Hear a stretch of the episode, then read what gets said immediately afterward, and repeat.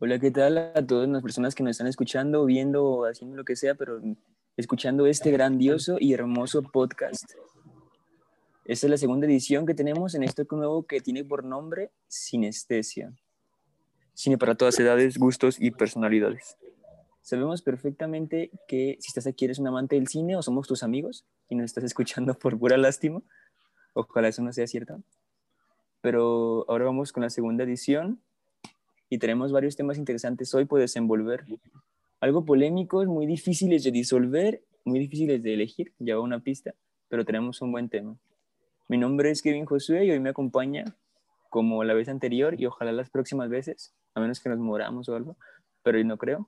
Así que ahora les presento a mi querido amigo Carlos. ¿Cómo estás, Carlos? La de puta madre.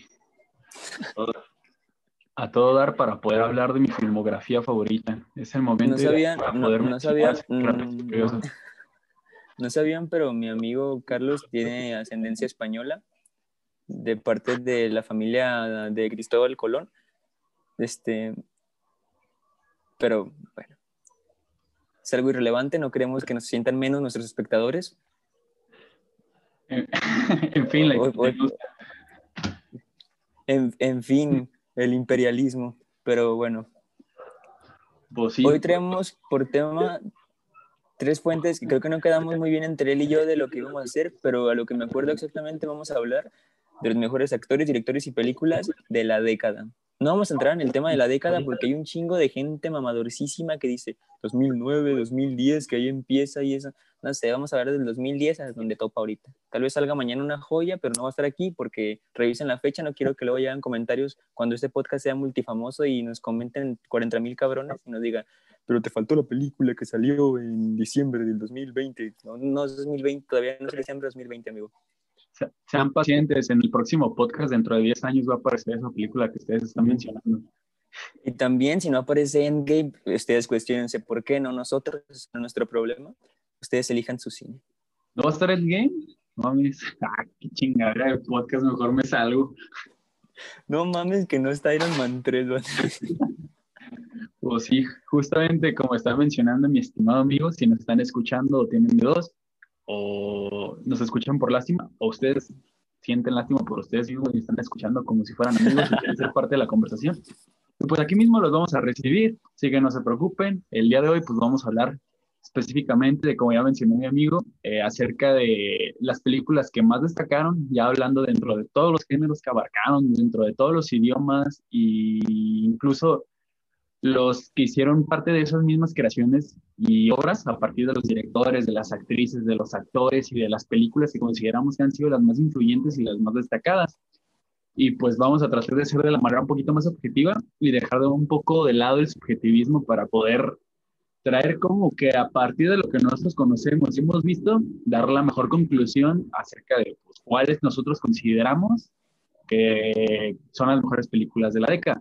Pero al igual también, pues estaría bien que ustedes mismos, a partir de su propio criterio, formen cuál, cuáles consideran que son las películas más destacadas, los actores y actrices, e incluso directores y directoras, que son más esenciales a la hora de hacer historia eh, para rememorar esta década pasada. Así que, no sé, ¿qué opinas tú, mi estimado Kevin? Sí, muy, se me hace muy objetivo. Dejando de lado el chiste y lo demás, poder crear un diálogo entre todos ustedes, que nos opinemos, que intercambiemos ideas. Y no se olviden que más allá de, una, de ser objetivos, también está respaldada por los gustos, la opinión y demás. También hay que saber cuándo hay calidad, cuándo no hay calidad. Y cuando el gusto va respaldado de esto u otro, pero tratar de ser lo más objetivos y lo más congruentes posibles a la hora de dar una opinión sobre una película. Pues pero bueno, hay que, hay que saber en qué, en qué comenzamos en qué gustas comenzar. Podemos, yo creo que hablar desde la película y yo creo que obviamente va a ir muy ligado a las tres cosas, tanto el película, director y actor, porque pues ah. sabemos que la trilogía crea, crea la calidad en, el cine. ¿Mande? Yo, yo, más bien preferiría como que hacerte esa pregunta en peculiar, como para sacar como las medidas que vamos a considerar para calificar que una película superponga mayor valor a otra película. Así que a lo mejor a ti te preguntaría oh. como qué consideras ¿O qué parámetros tuviste en cuenta para considerar que tal película o tal director muestra una habilidad superior a otras personas para relatar su historia? Así que, si me puede contar, mi estimado. Mm, yo creo, yo creo que... Un, Ay, puta madre, no estudié.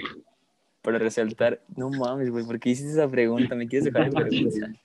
El impacto, el impacto cultural que puede tener una película en la, en la base social, yo creo que es muy importante. Y tenemos que dejar muy de lado el hecho de que una pero sabemos, sabemos, o creo que ya es un rumor a voces que pues obviamente los premios no tienen lo mejor, sino lo más conveniente tal vez para la industria o lo más conveniente o lo que fue más, ¿cómo decirlo?, más comercial a la hora de poder premiarlo, porque lo comercial y la calidad siempre va de la mano en los Oscars y sabemos que llega o no esto. Pero bueno, tendría que ser la calidad, la distinción que puede crear un director a la hora de proyectar una película, proyectar mm, la, la, la visión hasta dónde puede llegar un director cómo puede marcar un punto y aparte en algo y crear historias muy distintas. Es que, ¿cómo te lo puedo, cómo te lo puedo resumir más? El hecho de que... Es que yo creo que es marcar pauta y tener un impacto social fuerte en una película para que pueda tener un valor y, y resonar más que otra que sea más pasajera. Y no quiero creer en el, en el cliché de si es que te deje algo, pero yo creo que podemos respaldarlo en lo que dije de que tenga un buen impacto cultural que resalte en las demás y que marque un punto y aparte en algo. Aunque también puede ser ilógico porque hay películas que pasan desapercibidas debido a la publicidad o demás. Y hay muchas joyas escondidas debajo de la tierra. Hay muchos directores que no son tan influyentes como otros, no tienen la capacidad de brillar como otros debido a la publicidad, a la industria, donde producen o no producen las películas. Y a ver, síguele porque me he trabado ya en lo que está diciendo. Como cierra la ventana que ya pusieron los circuitos locos. ¿Los qué? Los circuitos locos. En la casa de Memo se escucha la fiesta. Así. Feliz cumpleaños, Memo. ¿Y cómo, te, cómo te atreves a dar una mención tan importante? Memo es muy importante en nuestra vida para darte un espacio en el podcast. Pues sí. Pues bueno, eh, sí, siento que sí es bastante importante considerar cómo un director se puede parar de cierto horizonte y a partir de ahí construir su historia, su propio relato. Yo creo que consideraría a partir del horizonte de interpretación que tenga cada director y qué tanto conocimiento tenga como acerca de cierto tema, de cierta realidad, por así llamarlo, y que la sepa poner tan, tanto en papel y que la sepa proyectar tanto en la pantalla. Porque no solamente el mensaje que uno va a generar a la hora de está retroalimentando con la imagen y con toda la visión de abstracción que tiene a la hora de visualizar una película, sino como la manera en la que se va a llegar a esto y por eso mismo pues ya vienen los métodos este, un poquito más que formulan la ciencia de la misma película, o sea, lo que influye de para que un plano pues, pues sea funcional, pues tiene que dirigir a cierta cosa, de notar más resaltado en, ese aspecto. Pero por sobre todo yo creo que la principal eh, valor que yo siento que una película debería considerar para que pueda destacar, además de la influencia que pueda generar y la esta novedad o novedad que puede estar realizando a la hora de presentarse, siento que sería la hora de crear mm, eh, arquetipos, crear modelos, porque hay estos dos tipos de cosas. No me acuerdo quién es el autor de esa misma teoría, pero lo ponen desde el, plan, desde el panorama de la literatura en donde existen este, los recursos de la alta cultura y de la baja cultura, en donde la alta cultura no es, no por llamarlo intelectual, pero está bastante enfocada en centralizar la historia a partir de ciertas virtudes y a partir de cierto conocimiento y guiados de una manera directa a eso, sin la necesidad de crear fórmulas, sin la necesidad de caer en recursos ya conocidos eh, y tener la capacidad siquiera de poder innovar en ese mismo aspecto. Y ya tenemos las películas de baja cultura, que ya debido para a lo mejor ya por factores industriales, políticos o este, económicos, para poder que la película sea rentable o redituable, pues ya tiene que venir con ciertos patrones que ya nosotros identificamos y los, los tenemos ya bastante inculcados dentro de la cultura popular y los consideramos bastante cómodos a la hora de consumir o dirigir, eh, digerir esa película. Yo creo que a partir de ahí, haciendo la distinción de entre si la película puede generar un valor mucho más alto que el incentivo a, a este a la ocasión, algo ocasional, algo en el que te puedas sentir como adrenalina. O sea, siento que también esa es como que una diferencia que podemos hacer entre las artes, las ciencias o, o otras cosas por sobre los deportes, porque al final de cuentas los deportes son una disciplina que trasciende a cierto aspecto. Y el arte, a, el arte a partir del aspecto y el panorama en el que está, está, está parado, pues ya puede hacer una visión un poquito más cosmológica acerca de lo que está sucediendo y llevarlo hacia un punto en, en concreto. O sea, yo creo que esas son las, las cosas que yo considero. Oh, ya, ya, ya. O sea, me gusta mucho eso de que, bueno, yo interpreto lo que dijiste sobre el director y la película, que se arriesga a hacer algo que no tenga no tenga estructura ya, aparte de que no seguir tendencias, contar una historia independiente y contar una historia, arriesgarse a contar una historia que te importa una, un carajo si alguien la va, a que la va a saber digerir o no, o sea, un producto que tenga ya, no sé, como aspectos estereotipados para que puedas digerir una película, ¿no? Que te cuente una historia distinta, que venga y desde cero te plantee y te mantenga en la pantalla y digas, mierda, ¿qué vimos? ¿Qué sentimos? ¿Qué fue esto? Y viéndolo de un punto de vista muy pasional, creo que es muy importante porque el arte te vuelve muy pasional. Y como dices, no hay, hay parámetros para medir una película, claro, en cuestiones cinematográficas, fotográficas, eh, en el guion, la estructura. Claro, la técnica pero más allá de eso siempre hay un escalón más arriba para poder sentir algo, este, digerir algo y, saber que esto no lo ves todos los días o lo sientes y creo que es muy importante para saber cuando una película se arriesga es distinta y lo logra. Pero bueno, podemos entrar en el terreno y empezar a hablar ya desde un tipo y empezar con las películas y decir, tirar una película ahora y decir cuál ha sido una película de esta década que en verdad tú piensas para ti que vale la pena y que tiene el valor para poder posicionarse en este, en este tan privilegiado podcast. no más porque no tenemos la capacidad ni la solvencia económica de traer aquí a todos los colaboradores, a todos los que vamos a mencionar en esta lista. No, aquí tendríamos sentado a Kubrick, bueno, no, bueno, ya no. Omar Chaparro. Bueno, por la década, ¿no? No, aquí siento a Michelle Franco aquí al lado y ahora le quiero. dígame, dígame, ¿qué opina usted sobre el peliculón que me hizo hace unos meses? Bueno, eh, yo, yo creo que hay que empezar de la manera un poquito más sencilla, más tranquila, antes de meter la carne así completa al asador. Y hay que, yo digo que te propongo que empecemos a, a partir de los actores y actrices más destacadas. Los elementos principales para contar pues, tu historia, historia. cuenta. Sí, estoy, estoy vendiendo lo más caro al principio. Estoy sacando el jamón primero. ¿No estudiaste comunicaciones, amigo? No, güey. Saqué, saqué primero, no, me equivoqué, sí es cierto. Empecemos con lo más bajito, ¿no? Parece que no he visto premiaciones, ¿verdad? Pues no. Pues bueno, eh, ¿gustas empezar tú o...? Mm, poner, poner a uno de los actores, a mi parecer, que la, la, ha tenido, la ha hecho y la ha hecho distinta en esta década, yo pondría, ay, es que su, su apellido me apendeja, se llama Jack Gyllenhaal también lo tengo en mi lista. Uy, pues lo compartimos ya, Jack Gyllenhaal. Yo lo tengo posicionado arriba por actuaciones en películas que a mí me encantan. Y hablando de películas de esta década, para no, no cagarla, pues, porque pues, tiene una filmografía, no sé de qué año haya comenzado, pero, ya tiene filmografías atrás. Para no, para no salir de decir Zodíaco, porque Zodíaco es 2007 y no quiero cagarla. Pero tiene, tiene cosas adelante, como la película de de Prisoners, que creo que acá en Latinoamérica lo manejaron como la sospecha o no sé, prisioneros. Ya ves que son muy subjetivos para los títulos. bueno, no subjetivos, sino que el que lo... Es que sí, es, es un tema que deberíamos hablar en el otro podcast, el hecho de cómo te cambian los títulos en Latinoamérica y te puede... Siento que te pudren películas a veces. Pero bueno, hablamos de Prisoners. ¿Has visto la película? Eh, no, pero es la de Denis Villeneuve. Villeneuve. ¿Cómo se llama? El, el, de Villeneuve, el de Nice. Sí, es una película sobre trata, sale... Hugh Jackman, ¿no? También. Hugh Jackman, sí. Es más impresionante, e, él, lleva el papel del policía sobre el secuestro de la hija del protagonista y se vuelve un thriller fuertísimo. No tengo el nombre del actor, ¿cómo se llama? Paul Dano. Alex sí, es, Paul Dano, que es un excelente, un excelente antagónico en la película.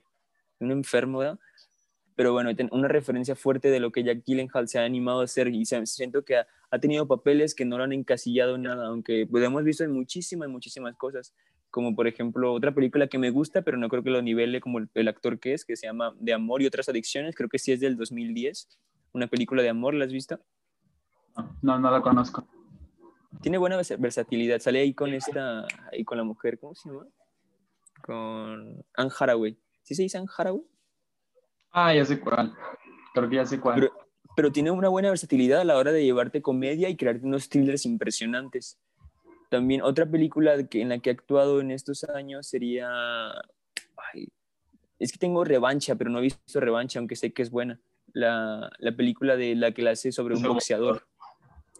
¿Tú la has visto esa? Porque no tengo referencias. Y tenemos otras que son, pero no entran en esta década, como Donnie Darko, Zodíaco, este, no sé, muchísimas más. Hay una que la tengo, la no montaña. Créeme que yo no he visto Secreto en la Montaña. Pero, está bonita esa película. Está bien pero triste. si, si es una película de buena calidad, Secreto en la Montaña. Me da tristeza por quién sale con Ledger, de que, ya, que en paz descanse Ledger. No, es que Pero- está más trágico porque sí representa una realidad que se vive en Estados Unidos. Y, la y acerca de la masculinidad. Está bien triste esa película. Y luego por los años que es que maneje un tema así de fuerte, ¿no? Que, bueno, que se ha vuelto tendencias últimamente, pero pues es como el 2004, 2005, en Secreto en la Montaña. 2006, creo. Tiene otras actuaciones ya Gyllenhaal como en Life, en Vida Inteligente, que salió hace poco, que creo que es promedio de la actuación que tiene ahí, pero igual sigue siendo buena. Tiene, tiene como un estatus que no baja mucho en la calidad actoral que tiene Jack Gyllenhaal, pero tiene un punto muy clave y que yo adoro a Jack Gyllenhaal en Animales Nocturnos. Ya tuve que hablar de Animales Nocturnos, la vendí muy rápido ya. Todavía está. Pero a mí es más impresionante cómo te lleva el thriller. Me acompleja un poco la, el tamaño de actor, la estatura, pero se me hace muy impresionante cómo te desenvuelve. Y hablando como Prisoners y ahora Animales Nocturnos, aunque pues son de diferente, de diferente. Yo, yo siento que Animales Nocturnos es de Denis Villeneuve, no sé, lo tengo aquí, pero pues no es de Tom Ford, un diseñador de modas, pero siento en la cabeza que Animales Nocturnos le pertenece a Denis Villeneuve, por otra película que también me gusta mucho. Pero bueno, a mí se me hace un actor que te lleva al thriller, que se me, se hace que donde mejor se desenvuelve es en el thriller. Jack Gyllenhaal. No sé si tú quieras decir una, una opinión sobre ese actor. Pues yo, yo justamente también lo tengo anotado como el segundo mejor actor para mí de la década, porque como ya lo mencionaste, pues es un joven que a lo mejor no considerado prodigio como ya lo han sido otros actores ya de un poquito más atrás, como que de las generaciones ya como lo fue Leonardo DiCaprio, Johnny Depp y así, pero Jake como que es un actor bastante versátil, porque yo justamente las referencias que tengo de él, pues ya mencionaste, Animales Nocturnos de, de, John, de John Ford, eh, yo no sí. Prisoners, pero otra película que hace colaboración con Denis Villeneuve es Enemy, que es una película muy, muy fría Uh, y, y hace una actuación muy, muy consistente que hasta el punto de que sí te crees que es una persona normal. O sea, de una manera inconsciente te puedes poner y te sientes reflejado en que está haciendo su labor bien. Pero, y como estás mencionándolo, y siento que es de esos actores que no tienen miedo de tomar riesgos, porque de repente, a lo mejor después de hacer este, eh, bueno, antes de hacer eh, Animales Nocturnos hizo Nightcrawler, que para mí es la mejor actuación que ha hecho, que está cerca de un Eh, camarógrafo. es, lo que, es lo que te iba a decir, que si Nightcrawler no era Enemy con la producción, pero no son distintas películas, sí, Enemy y Nightcrawler, sí. Y él hace la visión de un psicópata en el que a partir de la misma ambición y del querer conseguir más, el encontrar un, un punto medio y el querer saciar como que esa solvencia económica, por así llamarlo, llega hasta las últimas instancias para poder llegar a cometer su final, pues, o sea, a llegar a sus objetivos sin importar cuáles sean las consecuencias de fondo. Pero pues también de repente pues te puede hacer revancha donde puede ser de un boxeador o Life no la he visto, no me llama la atención porque dicen que es basura esa Ajá. Es que la de Live fue algo muy raro porque yo iba al cine a ver Power Rangers y yo estaba acaparado en la sala y me metí a ver Live y pues es, es, es, es, pues es una película más del espacio que trae acción, te entretiene un rato, pero no creo que tenga mucha trascendencia. Pero la tengo ahí porque fue una coincidencia. Esas veces que vas al cine no alcanzas y te metes a huevo y terminas consumiendo una película y pues la tengo grabada aquí. Hace poco la metieron a Netflix. Yo creo que vale la pena pasar un rato viendo live, pero no, no tiene trascendencia.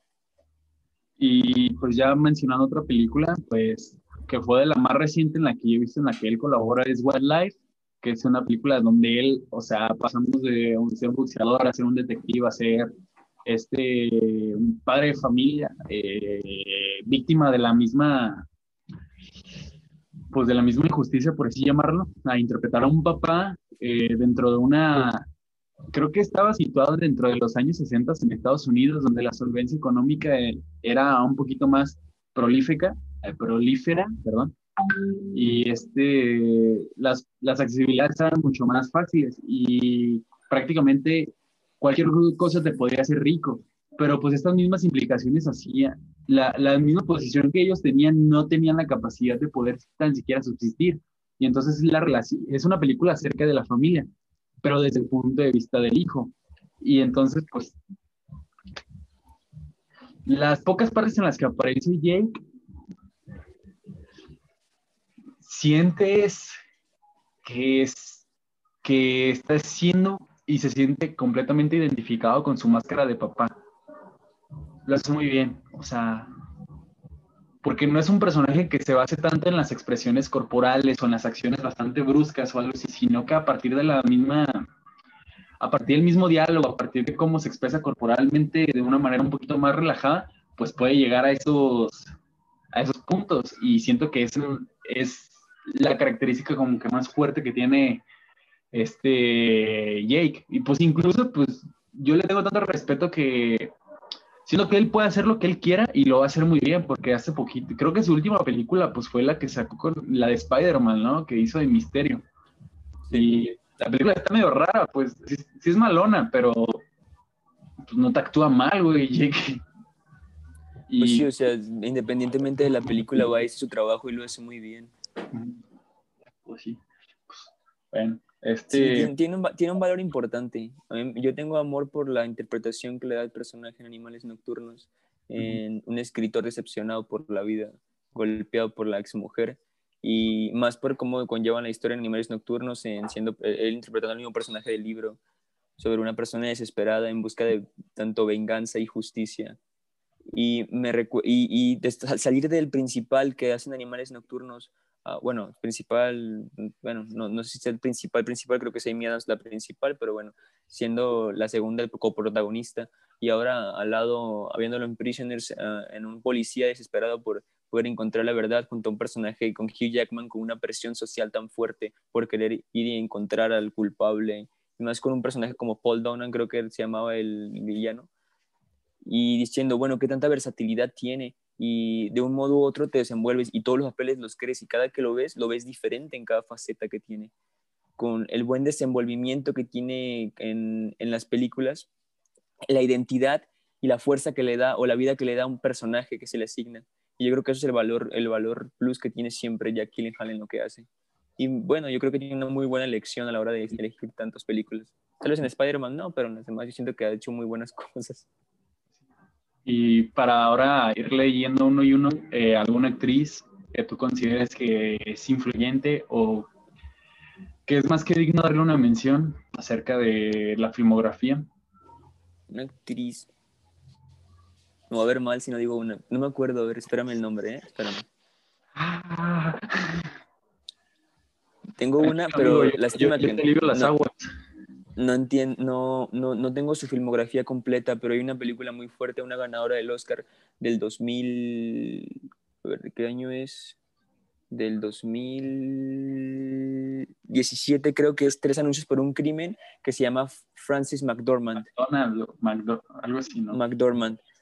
Yo tengo, la, yo tengo la referencia a esa mujer desde esa película y no le seguí la pista en otras, pero se me hace muy importante mencionarla. Para no creer en el cliché de Jennifer, esto que sabemos el estatus que tienen, igual deben ser mencionadas, pero empezando por algo distinto, la, la fuerza que tiene la mujer para interpretar a una señora golpeada que le asignaron a la hija, cómo entra en papel y se vuelve una persona desesperada y, luchando contra el sistema allá en Estados Unidos, que somos muy ajenos a cómo, cómo se maneja eso, pero viendo el coraje con el que desenvuelve el personaje, la seriedad, aunque escuché muchísimos comentarios diciendo, bueno, pues esa mujer, eh, la mujer es la actitud que tiene esa mujer, porque el estereotipo físico sí te tira a una mujer como el personaje que tiene, pero se me hace muy, muy relevante Frances McDormand en lo que hace ahí. Y me quedo corto con ella porque no conozco más filmografía, pero me gusta muchísimo cómo actúa ahí. Y tengo, para agregar un plus, pues para no dejarlo tan mucho haciendo la mención de ella, te diría la, la, actriz de, no tengo el nombre ahorita, la actriz que sale en Mujercitas, la principal, ¿cuál es el nombre? ¿Lo sabes? ¿Cómo? Cyrus Ronan. Cyrus, Cyrus Ronan. Que ¿Se hace llama así? Lady Bird y que aparece Exacto.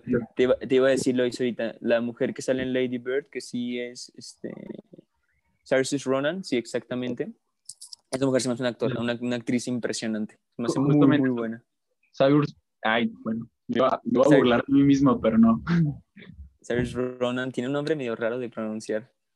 Pero ella, tanto en Lady Bird como en, en Mujercita, se me hace una actuación brillante. Y me quedo mucho con Lady Bird.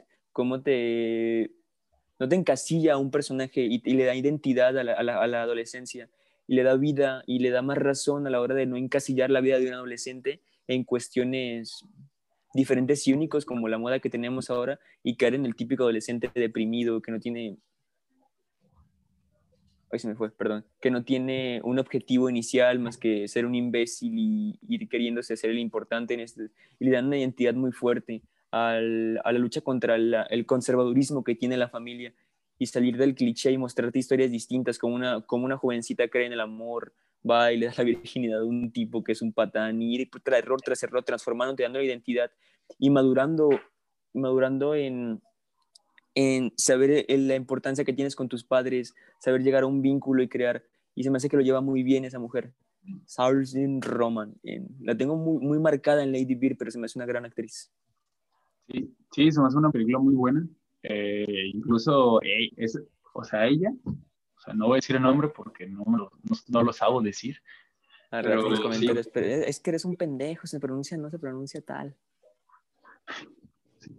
Pues, bueno, entonces yo en ese caso, yo una que mencionaría que es, o sea, siento que está todavía muy en el plano del cine independiente y no tiene el reconocimiento que a lo mejor debería tener. Y en mi caso, pues yo mencionaría a Ronnie Mara. Yo nada más he visto dos películas, dos o, o tres películas de Ronnie Mara. Ah, no me acuerdo. Pero esa mujer me parece increíble a la hora de ponerse en los pies de otras personas e interpretar personajes que a lo mejor no pueden ser fríos, pero te ponen completamente en la situación y en el contexto en el que están viviendo. Y dos películas que tengo de referencia donde aparece ella, es en, el, en La chica del dragón tatuado, donde hace una, este hacker, Cada que mencionemos al dragón tatuado hay que mandarle un beso a Fincher al. Un, un padre del cine. y No, no entendía de, no entendía de quién estabas hablando y no quería hacer el comentario de, ah, la mujer de Joaquín Phoenix, porque suena muy machista eso, pero ya Ronnie Mara. Sí, no, es la esposa, se supone que sí es la pareja Sí, actual de pues. Joaquín Phoenix. ya, ya son Sí, papás. sí, sí. Sí, creo que ya van a ser, o no sé, no sé. Pues, No, ya nació. Y no, ten- no tenía la noción, ¿eh? de- porque yo, de las pocas que no he visto de Fincher es el dragón tatuado. Y no sabía que era la, salía en dragón tatuado. Es un peliculón, pero creo que es la más floja que tiene, pero aún así es un peliculón.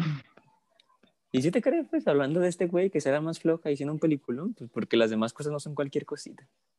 Sí. Él pone la vara bien alta. Y este, y la otra actuación que es una de las películas como que más me agradan o como que más en- valor sentimentales tengo que es A Ghost Story. Ghost Story. Sí, sí, tenía que ser Sí. Ghost Story.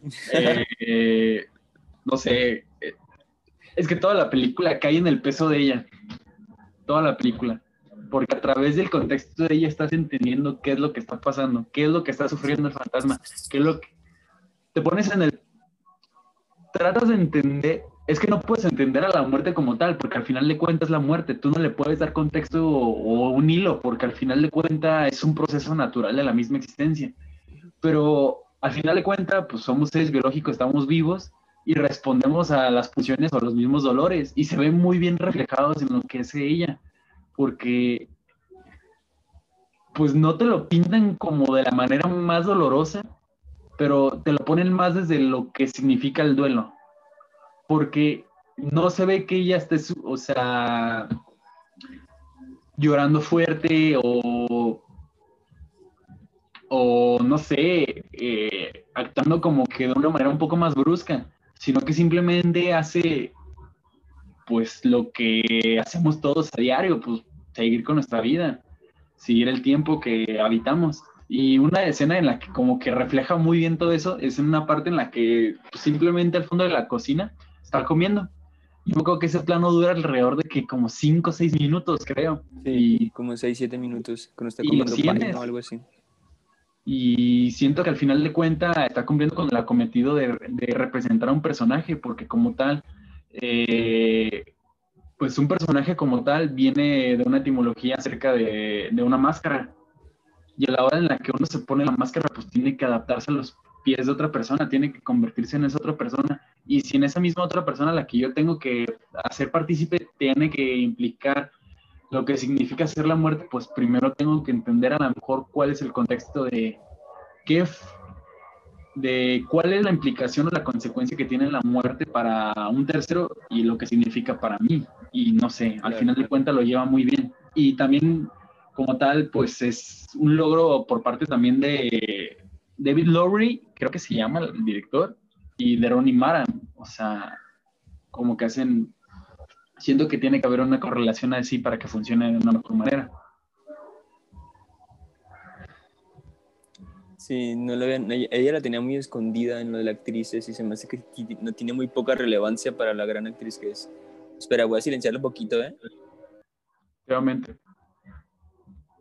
Aquí yo voy a empezar a hacer un poco de tiempo para poder aquí pues no olviden que este mismo podcast lo pueden escuchar en plataformas como YouTube, Spotify, Anchor, Apple Podcast y demás plataformas en donde puedan solicitar el entretenimiento más, más explícito y más fascinante acerca del cine. Así que ustedes suscríbanse y sigan en todas nuestras redes sociales en donde vamos a seguir hablando del cine, aunque ustedes no lo escuchen y a mí me vale madres porque aquí vamos a seguir hasta que se acabe el fin.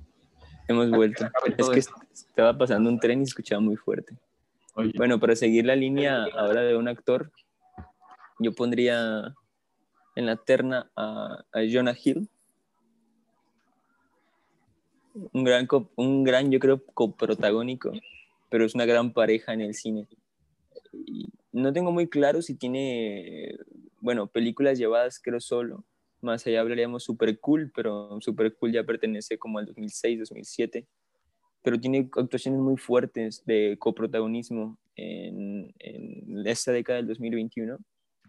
Y me vienen a la cabeza principalmente el lobo de Wall Street, cuando hace un secundario a Leonardo DiCaprio impresionante y le da, y le da la fuerza que tiene el personaje de DiCaprio porque se apoya mucho en el coprotagonista a la hora de llevar la historia, en los chistes, en la trascendencia y se vuelve un personaje muy pegado y lo hace de manera impresionante Jonah Hill y creo que tiene un plus extra a la hora de que te salga de, una comedia, que lo hace impresionante la comedia, a que te venga a hacer una película de drama y te haga el papel impecable.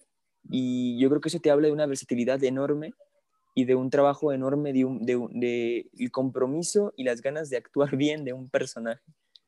Me viene también una comedia ahora que es Comando Espacial, que acompaña a Channing Tatum, si no me conoces. Eh, Comando especial, espacial, dije espacial. Sí, 21 John Street, exacto. Que lo hace con Channing Tatum, ¿no? Pero tengo otra que se me hace mucho más relevante, que tiene un contexto parecido al lobo de Wall Street, que es Moneyball, al lado de Brad Pitt. Ah, ¿aparece ahí? Sí, él es, él es el secundario del, de Moneyball. Si mal no recuerdo, es una, es una, porque lo vi hace un tiempo ya, un drama dedicado al béisbol y las finanzas en la economía. Acerca de las apuestas, ¿no? Sí, exacto. Y lleva muy bien de la mano a Brad Pitt. Y para actuar muy bien al lado de, Leonardo DiCaprio, actuar muy bien al lado de Brad Pitt, luego al actuar al lado de Channing Tatum y llevar personajes tan bien. Tiene otra película que es Amigo de Armas al lado de del que sale en Whiplash, ¿cómo se llama? Mills Miller. No, no, no me acuerdo, pero Miles, Miller, no me acuerdo, a ver. la, película que dirige Todd Phillips, la película que sí es buena de Todd Phillips, bueno, más o menos comentario con, con, un, con muchísimo despecho a las nuevas cosas. Pueden ir a reclamarme en mi Twitter. Pero bueno, yo tengo... Pero antes de reclamarme, síganme, por favor. Pero tiene una relevancia muy fuerte, Jonah Hill. Ahora te digo... No, no, hay mucho que contar, pero se me hace un gran, un gran, un gran acompañante en las actuaciones creo que no tiene películas que vaya solo de la mano y creo que podría ser, no sé si en series, como tenía una con Emma Stone, no me acuerdo bien. Nunca la vi de Maniac, pero estaba bueno. Te dejo, mira. Pues sí. Eh, sí, pues justamente como tú ya estabas mencionando,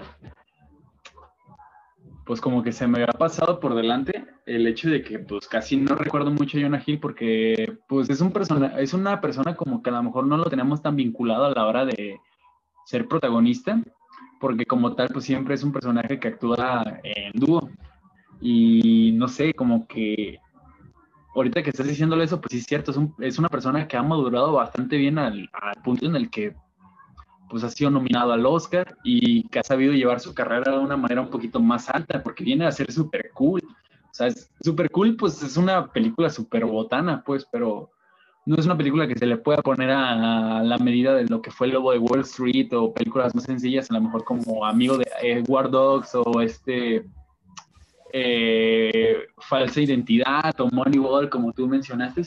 Pero pues sí, sí, sí, sí siento que Jonah Hill, así como estás mencionando, pues sí, está, está sabiendo hacer su carrera de una manera muy buena y el tratar de, de sacarse de encima ese estereotipo del gordo estúpido, del que solamente actúa de acuerdo a, chistes de que tienen que ver con un gordo de cansancio, de, de su incapacidad de realizar ciertas actividades físicas y no sé, como que eso está muy chido el poder trascender eso. Y pues sí, o sea. Sí, está muy buena como que, o sea, la versatilidad de salirte en...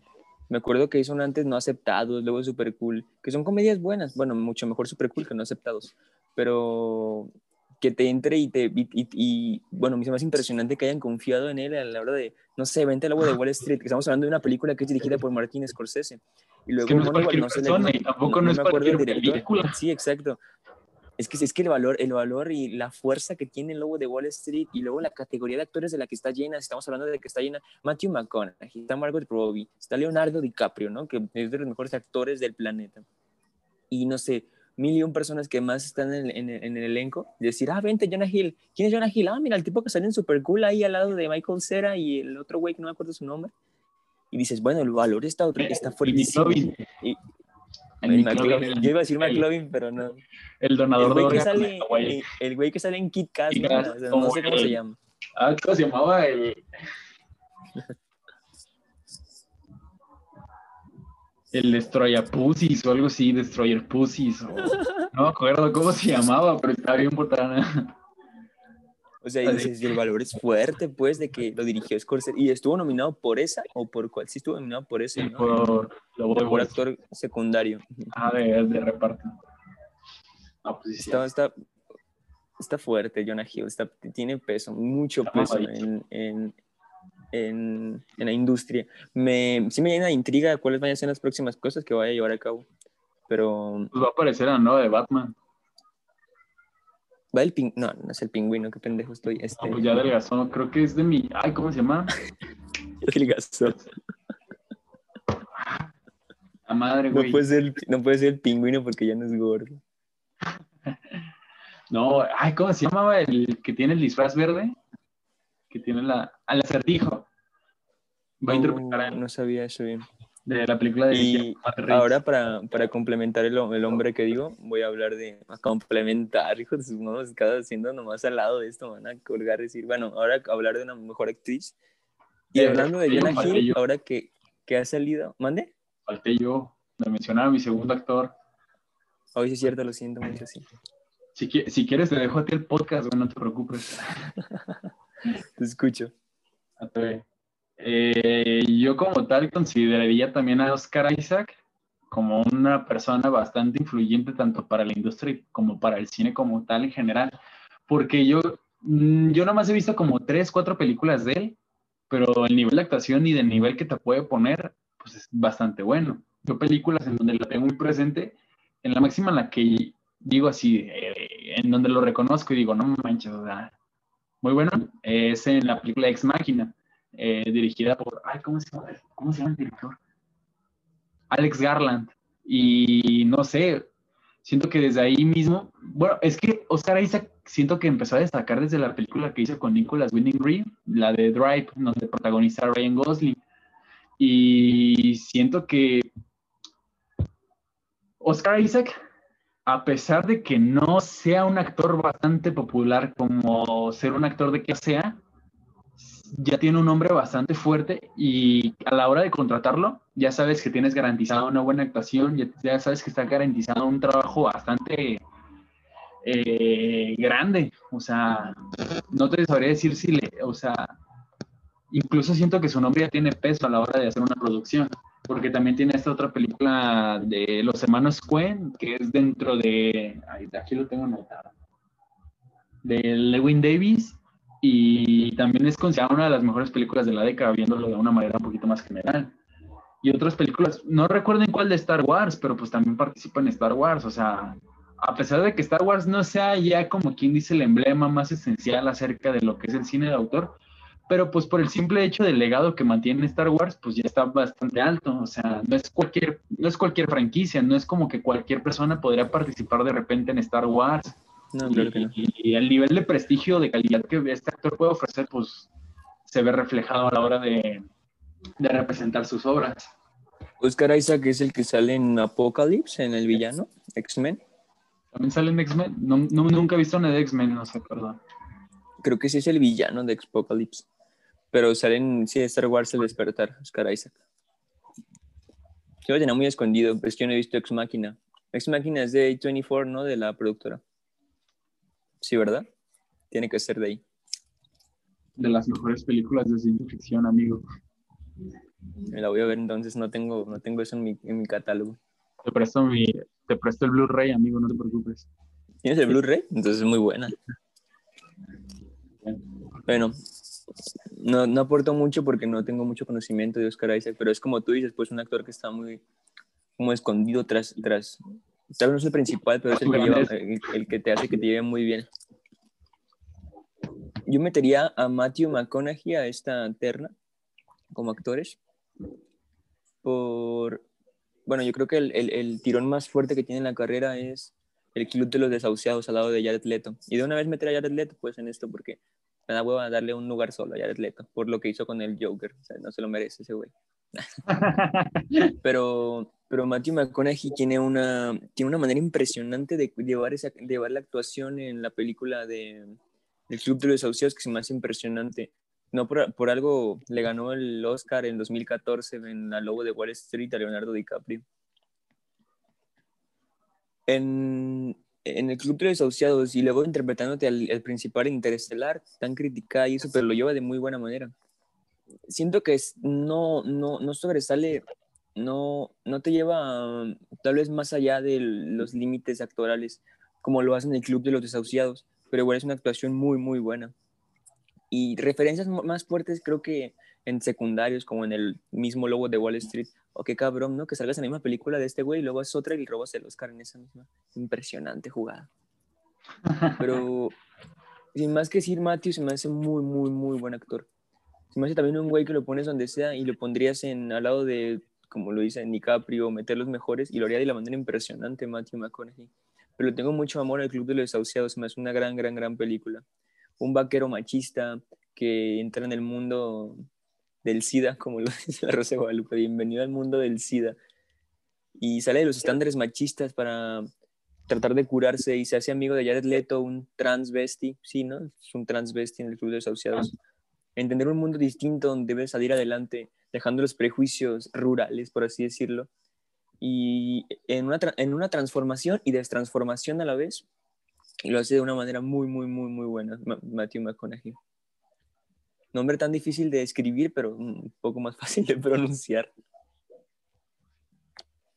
Ya como para ir retomando acerca de actrices, eh, yo creo que mencionaría a Ana de Armas, aparte de que ah, me encanta Ana de Armas. O sea, independientemente de su actuación y de su capacidad como persona a la hora de interpretar un papel, es muy guapa. Y Ana de Armas, si estás escuchando esto, llámame. Pues bueno, o sea, Ana de Armas, pues no parece como que en bastantes películas en las que destaca mucho, pero ya la tienes identificada como esta personaje en la que complementa mucho a la hora de participar y no siempre representa como que papeles unidimensionales donde hay un problema como que hay a la hora de representar mujeres en el cine pero como que les da este toque un poquito más esencial en donde sientes que sí tiene un poquito más de identidad, que sí tiene un propósito, que sí tiene un porqué de aquí. Y en el caso en el que yo te mencionaría de cuál sería como la película más fuerte que tiene de armas, yo considero que sería Blade Runner 2049. Que a pesar de que no está interpretando una mujer humana como tal, eh, está interpretando un holograma, está interpretando una inteligencia artificial, pues se lo está poniendo bastante sencillo. O sea, independientemente de que a lo mejor puedas decir, ah, pues es que está siendo una persona cualquiera, está siendo un humano, un individuo. Pero pues estamos, tenemos que entender el contexto en el que eh, en el que está planteada la película, de un universo cyberpunk, eh, después, digamos, de una posmodernidad fallida, de, de, la idea del mundo eh, errónea, y llegar como que hasta el punto como que bastante interesante que también encuentro como que ese paralelismo con Her acerca de cómo el lenguaje trasciende al individuo, trasciende al, al, cuerpo ontológico y el amor se puede entablar con tal de sentir no sé si decir empatía, pero a lo mejor estas conexiones neurobioquímicas que te hagan sentir bien, hablando ya en un sentido un poquito más abstracto. Y no sé, como que lo aterriza muy bien a nada más en esa película. Y también hace otra película en la que ella participa, y recuerdo pues es en War Dogs también que ya mencionaste, donde aparece Jonah Hill, la otra película de Todd Phillips. Y no es que tenga un papel bastante fuerte ahí, pero pues entiendes cuáles son las razones de y cuál es el peso que ella tiene en la película porque no es como tal la mujer preocupada porque su, porque su este esposo eh, está involucrado en un negocio bastante riesgoso e incluso poco ético y antimoral.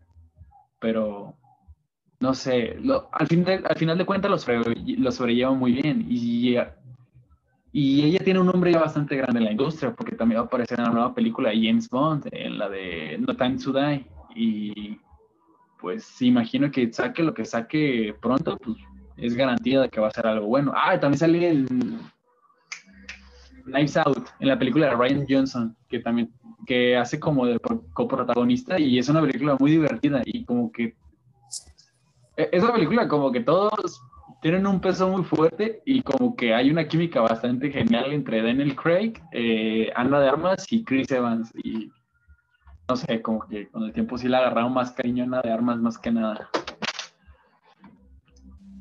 Se nota que te gusta mucho Ana de Armas. Me encanta Ana de Armas. O sea, muy, muy desapercibida, pero sí. Sí tiene una... Aunque no he visto Blade Runner, es lo que me cala no haber visto eso, pero se me hace, se me hace que siento que es una joya, Blade Runner. Por visualmente, como de las, las pocas cosas que he visto visualmente, me hace impresionante Blade Runner. Uh, bueno, mencionar a una mujer iba a mencionar yo a, ¿cómo se llama? Emma Stone, por las, por las cosas que ha hecho en esta década, tanto en, si no me recuerdo, en Mujercitas. Es el mismo caso que, no, en La Favorita. En La Favorita, lo siento, exactamente, en La Favorita, luego en Historias Cruzadas, y tiene el, su punchline, por así decirlo, en La La Land. La La Land. Hermoso. Que, que yo siento que ahí es como que, siento que iba una, paso a paso y despega en La La Land.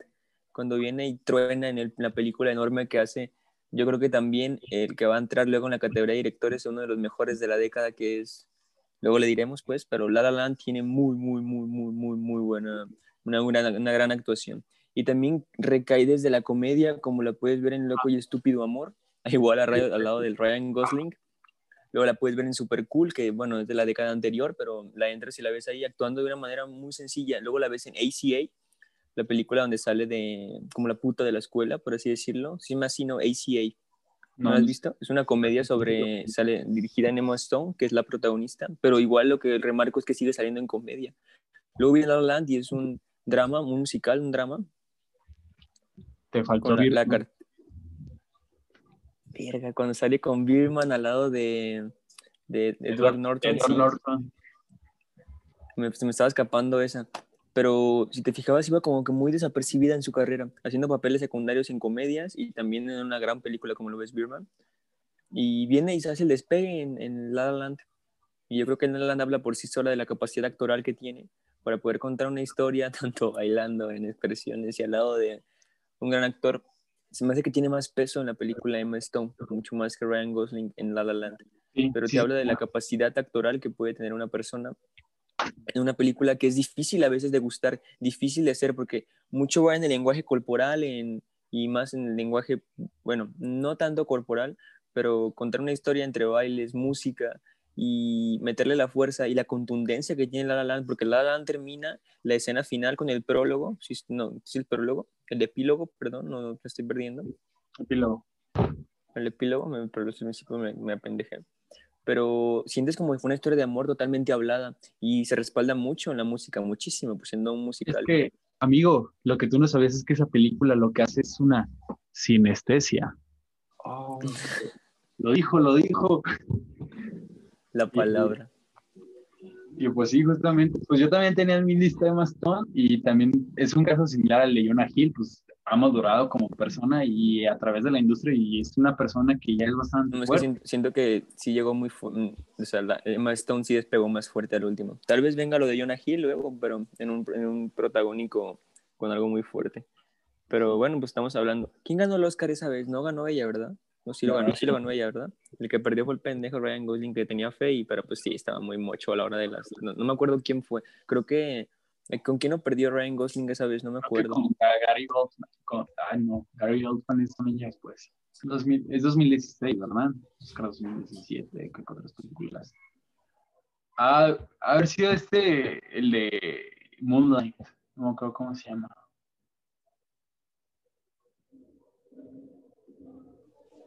No recuerdo, pero sí es 2016. Ah. Investigando, investigando. Para darles información de calidad. Y pues justamente como para darle un poquito más de movilidad. Ay, pues perdió contra... No, no, no. ¿Es el, Renacido es de 2006? Sí, tienes que buscar Oscar 2017. Qué estúpido, sí es cierto. Pues es que se hacen los de enero. Ah, efectivamente. Fue contra el hermano de Ben Affleck. Yo lo conozco así. Ah, sí, ¿verdad? Sí, cierto. Casi Affleck gran actuación cuando la hace de fantasma. La verdad, no, conozco muy... no conozco muy bien la carrera de Casey Affleck, pero también es uno que no pasa muy desapercibido, se ha hecho cosas muy buenas. Nomás porque yo tenía mucha más atención en Ben Affleck, pero Casey Affleck también tiene muy buenas cosas. Pues sí.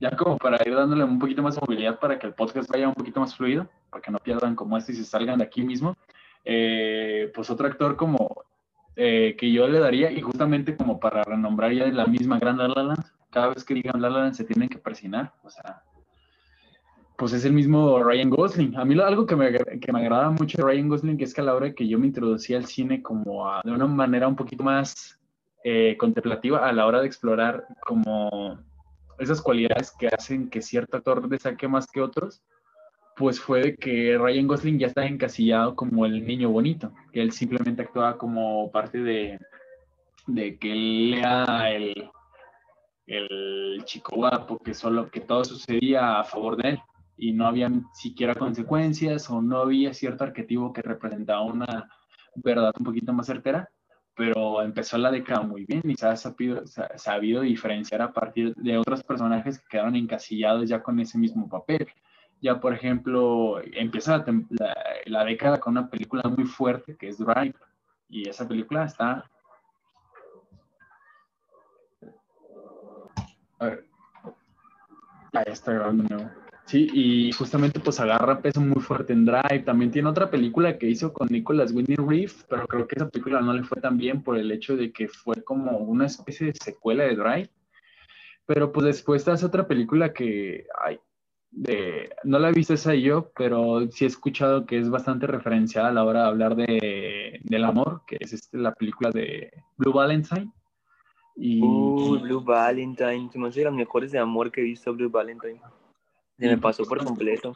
Y justamente pues mencionan mucho la parte de Ryan Gosling. Y pues también Ryan Gosling también te hace la... ¿No has visto Blue Valentine? ¿No has visto Blue Valentine?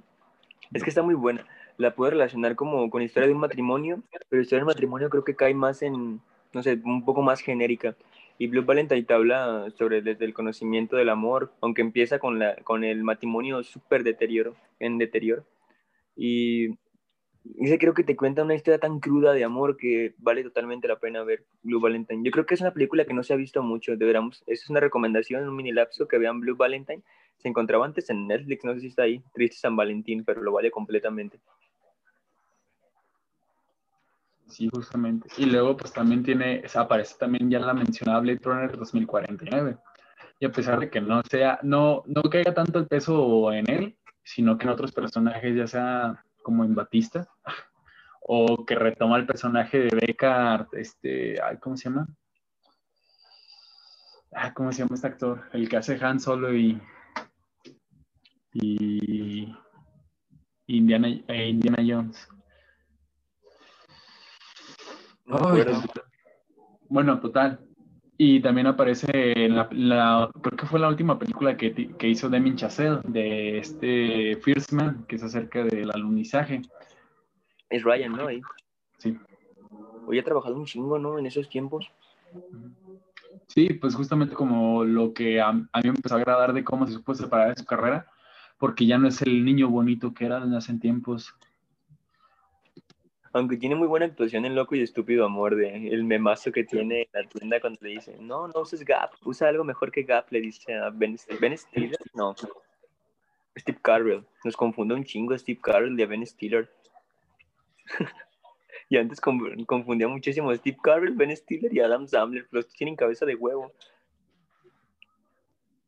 Son muy raras esas confusiones, pero bueno, ahí también se muy relevante, pero en comedia, y cómo se ha transformado este Ryan Gosling. Sí ha tenido una transformación fuerte en todos los trabajos que ha tenido. Siento que ha tenido varios, pero varios muy buenos. O sea, no ha sido como otros actores que una película media, una película mala y un peliculón. Este se ha mantenido en un, en un estándar muy bueno de calidad en películas. Pues sí. Eh, pues ya como para darle un poquito más rápido, para que yo creo que ya casi nos estamos excediendo de la hora del podcast, eh, pues una actriz y un actor así de, para, de rápido para pasar tan siquiera ya en una que otra película. Mm. yo creo que podría poner a Margot Robbie, Jennifer Lawrence, inventar tres, y es que también puede ser Kate Blanchett y Tilda Swinton cuatro, ah, cuatro que están muy fuertes.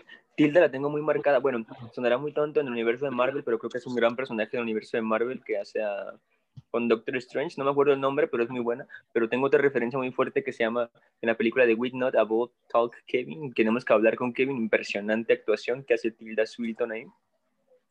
Tiene unas actuaciones muy fuertes. Y ahora hablando de Margot Robbie, tiene el logo de Wall Street, que salen Sonia, Aito, ah, no, Aitonia perdón, que son las últimas que hizo, Scarlett Johansson, yo la tengo muy marcada en este matrimonio, es más impresionante la actuación, pero yo creo que se debe mucho al guion tan fuerte que tiene historia del matrimonio. Y otra que mencioné, Kate Blanchett, sale en la última de Escándalo, no me acuerdo cómo se llama bien la película, pero lo último. Que también aparece, que aparece también Margot Robbie. Y para ser rápido en los actores, yo creo que sería meter al principal, que es Leonardo, aunque ha tenido otra actuación esta, pero tiene la más fuerte, la que ayudó a en su carrera, que es El Renacido. Y resaltar a Brad Pitt, que ha tenido otras o no, en Nat Astra, que estuvo en Once Upon a Time in Hollywood, que creo que es lo mejor de la película, Brad Pitt. Y un actor más, meterlo. Mm, no, pues yo creo que nos queda aquí conmigo es muy difícil hablar de todos, pero se te pasa uno u otro. Ahí lo siento si se nos falta uno u otro, pero es muy difícil recordarlos todos en ocasiones. Pues ya, yo para mencionar así como los rápidos que yo tengo, pues también justamente también tenía a Margot Robbie, a Jennifer Lawrence, y para hacer ya la diferencia que para mí siento que es la que tiene todavía mucho más futuro es Amy Adams, porque Amy Adams, a pesar de que oh, tiene una carrera medio ahí rara, porque te hizo encantado, ya de repente pues pasó Animales Nocturnos, pero también aparece en La Llegada y en Hair, y no sé, se me hace muy, muy, muy gran actriz ella. Y, se me escapaba Joaquín Phoenix. Apenas te voy a mencionar. Y para mí, para el que yo considero que el mejor actor de la década, por mucho, fue Joaquín Phoenix por Joker. Ah, no, no, porque se a la verga Joker. Es es una muy buena ocasión, pero yo considero que las actuaciones de Joaquín Phoenix recaen en, todas en las dos obras máximas de Dios, llamado Paul Thomas Anderson, que es en Inherent Vice, en The Master, y en la, en la, otra producción que tiene, que es como un tributo a Taxi Driver, que es Nunca estarás a salvo. Y siento que... Nunca estarás a salvo es muy buena. Y siendo que con eso mismo tienes el poder mismo que tiene Joaquín Phoenix y que para mí y de por mucho se lleva el título a mejor actor de la década. Y que aún le falta mucho por hacer, porque siento que apenas está agarrando fuerza de ser la sombra de lo que fue Matt Damon, de lo que fue Brad Pitt, de lo que fue Johnny Depp y de lo que fue Leonardo DiCaprio. Tengo un conflicto con Matt Damon, pero también es muy buen actor. Pero sí, como que se siente que apenas la carrera de este cabrón apenas va despegando. Y pues ya tiene un Oscar, ¿no? Por tal vez la película que a ti menos te gusta, pero yo creo que la que pudo tener mejor repercusión que todas las demás. Aunque yo creo que ya se la debían por muchas otras cosas que había hecho. Pero bueno, llegó, llegó al reconocimiento con una película que tiró en lo comercial, en lo bueno, en lo malo, pero tiró y pegó el gansazo de, pegó el putazo de lo buen actor que puede ser Joaquín Phoenix. Pues sí, se dio cuenta de que su vida no era una tragedia, sino una comedia. Y que vivimos en una sociedad. Pues sí. Pues bueno, mi amigo. Ahora pasamos, si quieres, a los, si quieres, tira a los directores más relevantes de la, de la época y luego pasamos con unas películas. Muy bien, ya como para ir un poquito más rápido, perdón, vamos a ser un poquito más espontáneos porque se nos está yendo el tiempo, no los queremos aburrir, no los queremos avanzar, no los queremos aturdir con tanta información, con tanta verdades trascendentales que van a influir en toda su vida social a la hora de que ustedes tengan que resolver algo o que les pregunten algo, respondan a lo pendejo. Ah, sí, Leonardo DiCaprio.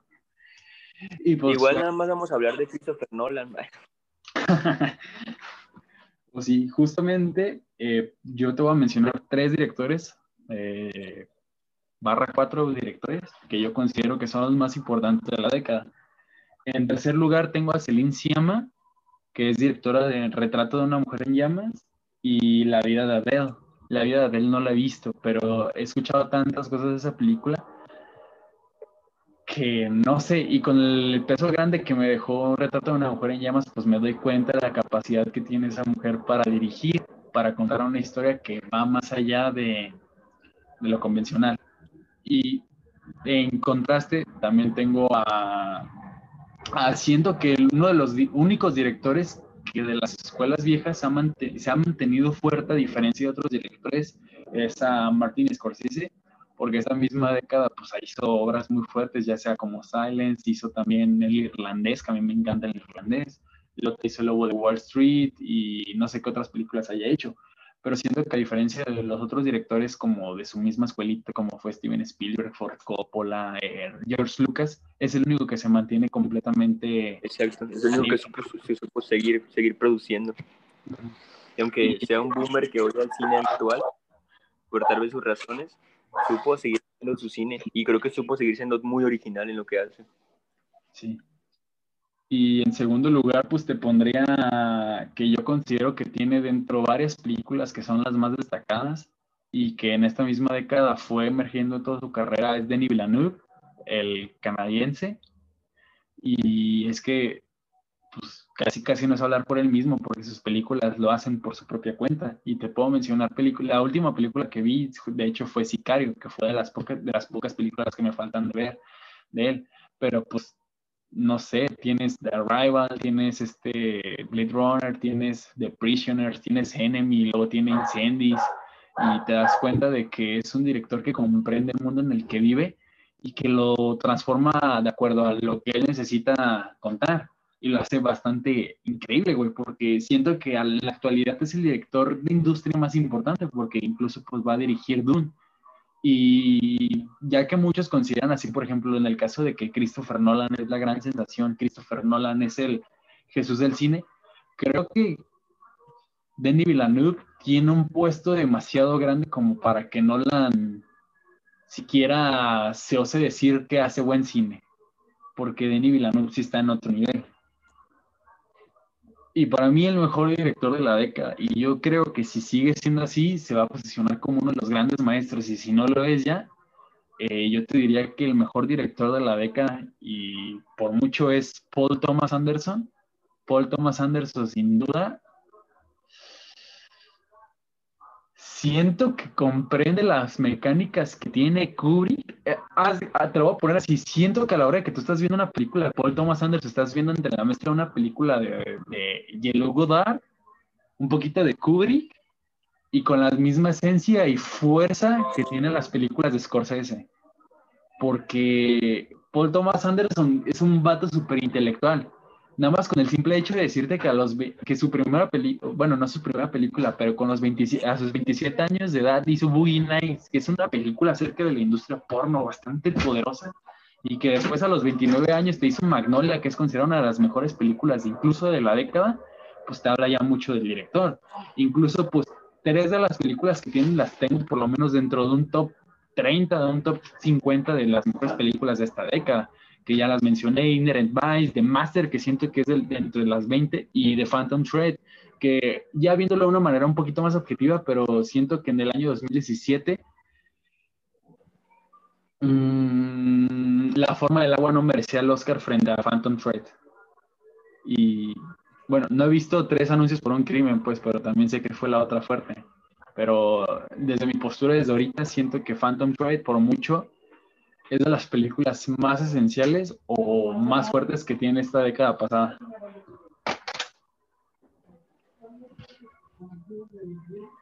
Yo no, yo no soy muy conocedor del cine de Paul Thomas.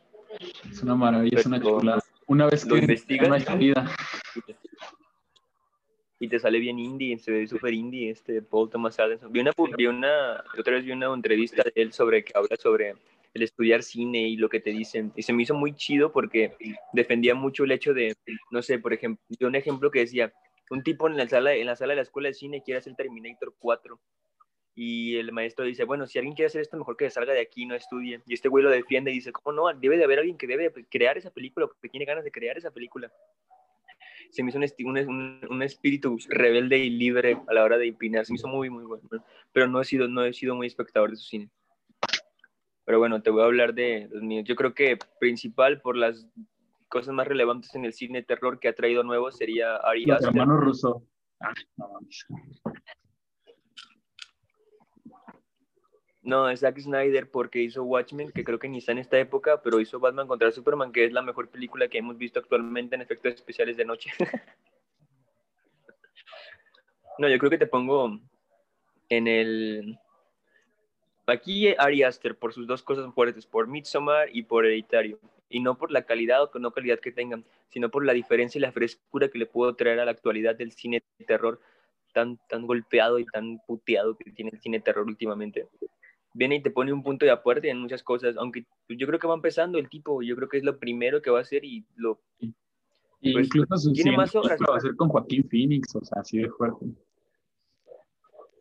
sea, se ve muy prometedor el, el, el, futuro de Ari Aster. También tiene un nombre bien raro, güey. Alguien que se llama Ari Aster tiene que triunfar en la vida, sí o sí. Pero Ese es el problema aquí en México, ¿verdad? Aquí todos nos apellamos Sánchez, todos todos apellidos que terminan con EZ. Ahí está el problema. Y ahora vamos con uno que también se me hace muy bueno en la época, que es este don Alejandro González Iñárritu el, ah, iba a decir el chivo. Porque ha tirado, ha tirado dos bombas fuertes, que es Birman y Revenant en esta época. Sin hablar de Babel, que se me hace una genialidad, Babel, pero Babel es del 2006 y luego Amores Perros, que todavía es del 2000, que son grandes películas. ¿Me entiendes? Yo creo que con Birman, Birman y hablando también de, del Renacido, se me hace que tiene con qué competir. Y de la, de la trilogía de, de, directores que tenemos en el extranjero, los mexicanos, que es Cuarón y Del Toro, se me hace el más completo de todos más el que sabe manejar mejor el cine y crear mejor cine. Y ahora entrando al segundo, a, otro de los mejores en la época, siendo muy nacionalista, pero Cuarón se me hace también uno que merece estar ahí por las bombas que ha soltado en esta, en esta década también, empezando por... Gravity. Ay, no, no, estoy mal. Gravedad, Gravity. Creo que la hora y media para traducir el espacio y darte una película que eh, bueno, no es un género, pero sí un, un, un como espacio, por, eh, válgame la redundancia, para poder contar una película y lo hace de muy buena manera, muy breve y sin mucho diálogo, porque con, con, con la pura fotografía, la cinematografía que maneja en Gravity, te saca una gran película. Te diría Niños del Hombre, que se me hace enorme, hermosa, Niños del Hombre. Pero es del 2006. que Niños del Hombre es del 2006. Pero ah, viene y te te hace la poesía de Roma para poner en alto el cine mexicano y no es de más pues decir o, hablar del director que por primera vez pudo posicionar una película y hacerle traerle un Oscar a México en mejor lengua extranjera. Yo creo que no es de menos el trabajo. Para mí le hubiera tenido que traer Amores Perros desde el 2000, pero la trajo Roma hasta el 2018. No tiene mucha relevancia en cuestión por el premio, pero se vale, se vale mencionar eso y pues ver la categoría de director que tiene México. Te menciono a, a, Quentin Tarantino por su, por, porque Django se me hace una de las mejores películas que tiene en su, en su filmografía. Está atrás Bastardos, pero es del 2009 y se queda. Y está Once Upon a Time, que Once Upon a Time yo creo que es lo más flojo que tiene en todo lo que ha hecho. Bueno, no, está más flojo Dead Prof y ese es más. Bueno, yo siento que es que yo creo que la cosa con Tarantino, Tarantino a mí no se me hace que está volviendo malo, sino que se está añejando. Porque al final del cuenta el cabrón, pues al final de cuentas es cine para complacerse a sí mismo, güey. O sea, yo creo que de las personas más conocedoras o cinéfilas del mundo, pues es ese, ese mismo güey.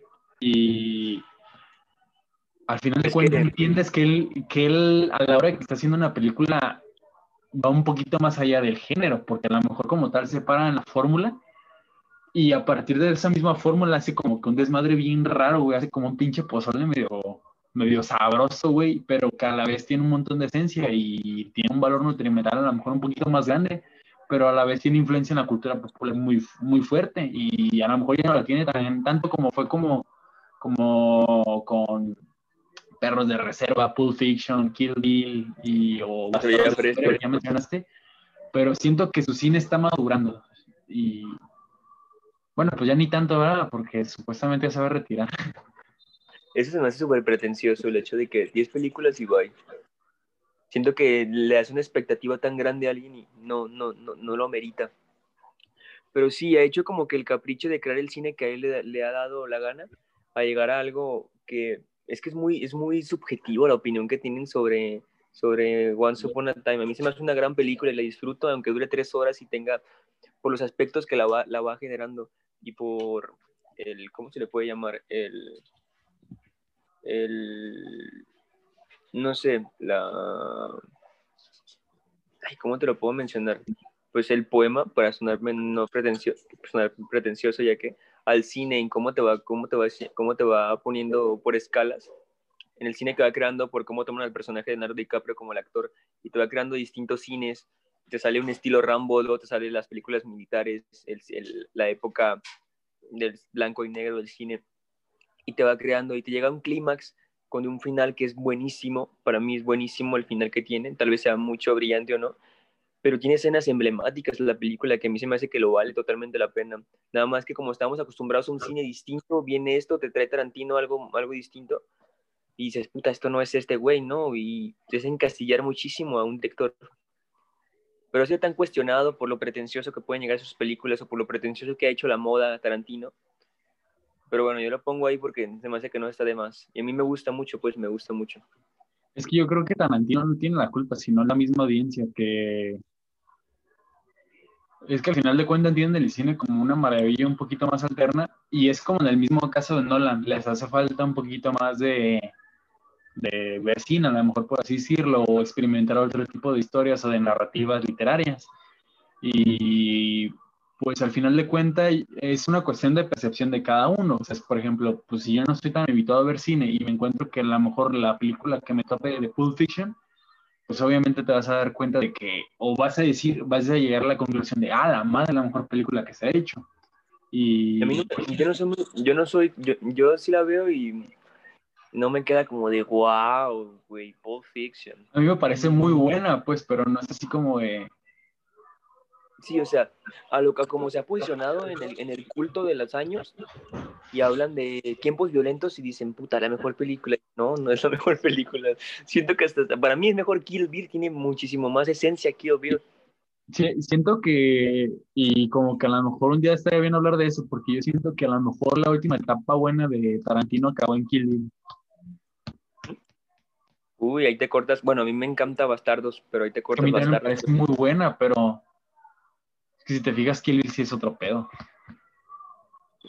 A ver, déjame buscar en qué, en qué año está la de los ocho más odiados, porque a mí es más impresionante. Los ocho más odiados también entra, 2015, sí. Yo le tengo mucho amor a cómo se hace la película en la cuestión de diálogo y en el, en el escenario tan reducido en el que se lleva toda la película. me hace que le da una plusvalía enorme a Los Ocho Más Odiados. Solo que creo que es de las películas más desapercibidas que ha tenido, ya es la última, pues, que ha sacado. Ah, no, perdón, Once Upon depende. Este, pero Ah. es de las últimas. La otra rara, ¿no? La otra que nadie, la otra de la que casi nadie le gusta. Pero Los Más Odiados también me gusta mucho. Pues bueno. Y Este, pues por último decir, pues es que David Fincher creo que nomás tiene una en este año que es Perdida, ¿no? perdida y Perdida y... ¿Cuál más? y la película, la red social. Ahorita vamos a hablar de la red social. De 2010, ¿verdad? Ahorita vamos a hablar de la red social. Bueno, pero pues para terminar, son esas. Si quieres ya entremos en lo de películas. Pues bueno, ya se la cromamos demasiado al buen Quentin Tarantulino. Pues bueno, ya es hora de hablar como de las películas que consideramos que han trascendido y que van a marcar un antes y un después a la hora de Ahora vamos a cromársela a Fincher.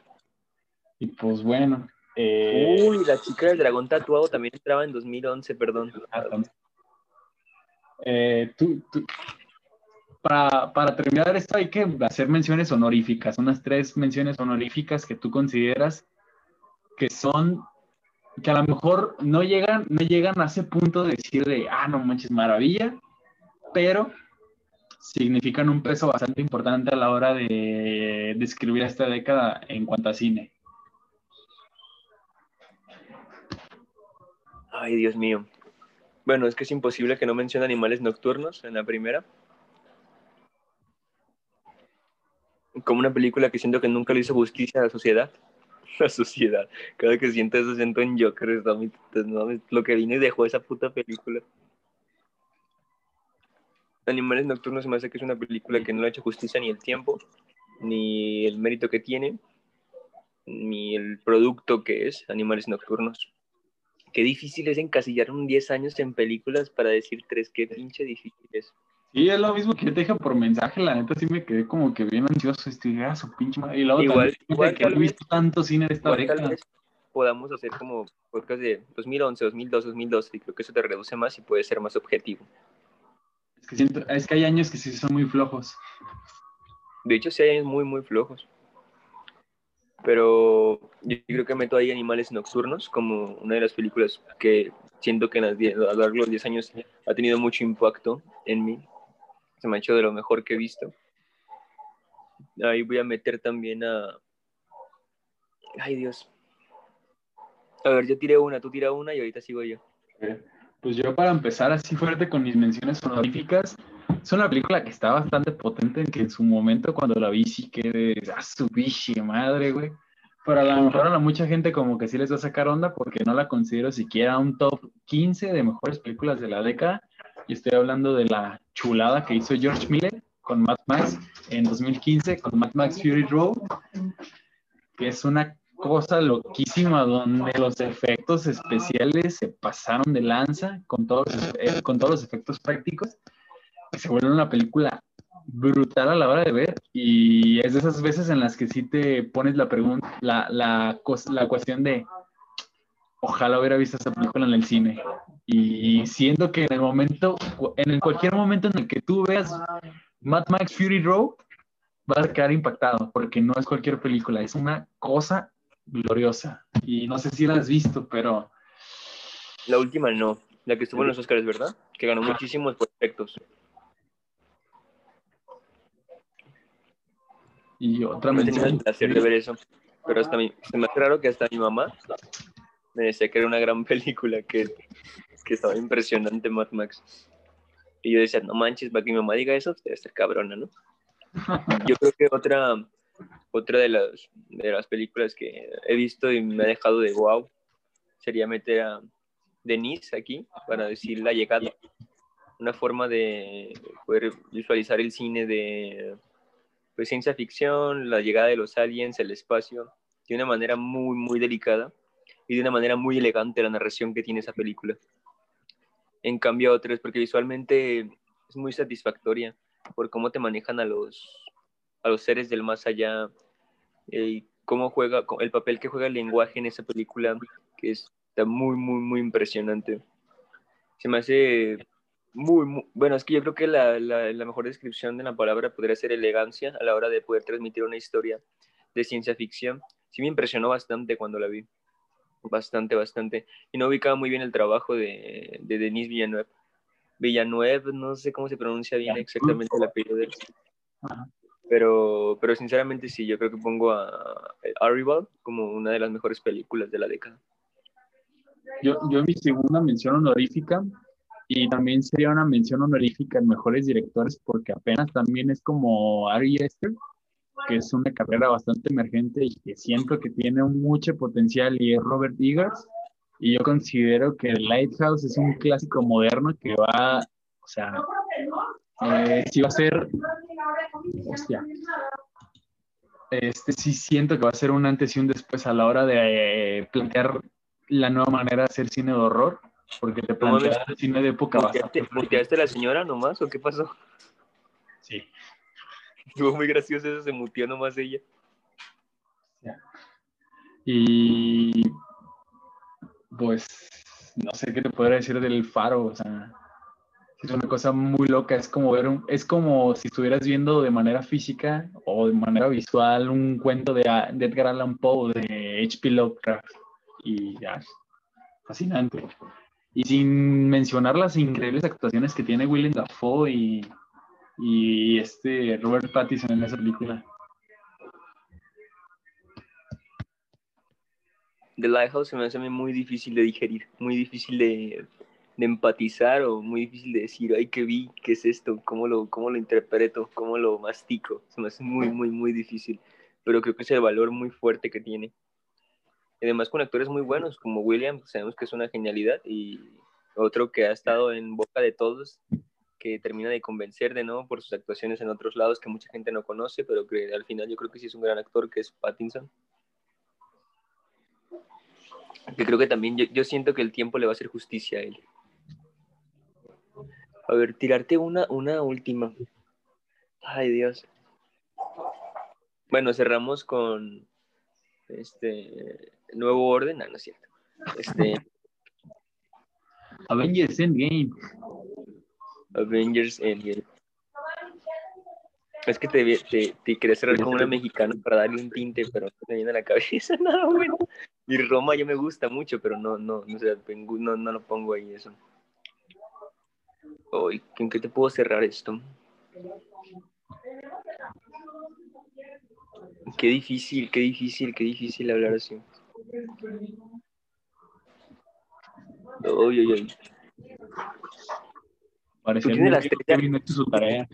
Tú tienes las tres, es que tenía dos así, pero no tenía las tres, de tres. ¿Tú tienes las tres escogidas ya? No,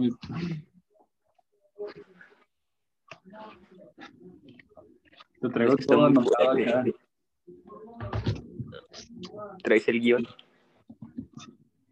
No, y, y, lo cabrón es que nada más estamos considerando las películas que hemos visto, porque hay muchas películas que se quedan fuera sin siquiera que las hemos visto. Es que no, no, no quiero arriesgarme, yo quería poner I Ghost Story por la forma de la narración de una, de una historia de amor y cómo algo sin hablar tanto te puede hacer llorar. ¿Quién es el director de I Ghost Story? David Lowry. Está entre esa y también me quedé muy enamorado de Medianoche en París. ¿De Woody Allen? Sí. No digamos el nombre de Woody Allen aquí. ah, del sujeto que le encanta a sus hijas y se casa con ellas del sujeto que no tiene ninguna, ninguna demanda, ningún. Estaba entre eso y tal vez me animaba a decir Parasite, pero estaba muy reciente y como es algo muy famoso van a decir, ah, qué básico, Hostia. Pero yo creo que me quedo, de esas tres me quedo con Historia de un fantasma. Yo creo que nunca había llegado yo a un punto de percibir un cine de esa manera en una historia que tiene pegado sin hablar algo, solo una sábana caminando a través del tiempo, la historia. Muy sensorial esa película. ¿Cómo? Muy sensorial esa película. Es, yo creo que un cine que debería existir más y que todos debemos de ver. Pues ya para finalizar así de rápido, pues cinco películas así, que digas las cinco mejores películas de la década. No, tú, dijiste la tercera, ¿no? ¿Verdad? La tercera, pues si quieres que te dé una tercera, pues yo te mencionaría, por ejemplo, Adiós al lenguaje de Jean-Luc Godard, que yo lo que te puedo decir de Jean-Luc Godard en esta década, no sé si tenga más películas, yo solo sé que, y solamente he visto dos películas de él, que es El libro de imágenes y Adiós al lenguaje. Pero el cabrón llegó a un punto de pinche experiencia o de cierto conocimiento en el que ya ni siquiera es necesario que presente la película a partir de una historia, sino que simplemente te la hace como una exposición a partir de ciertos hechos y a partir de ciertas imágenes. Y este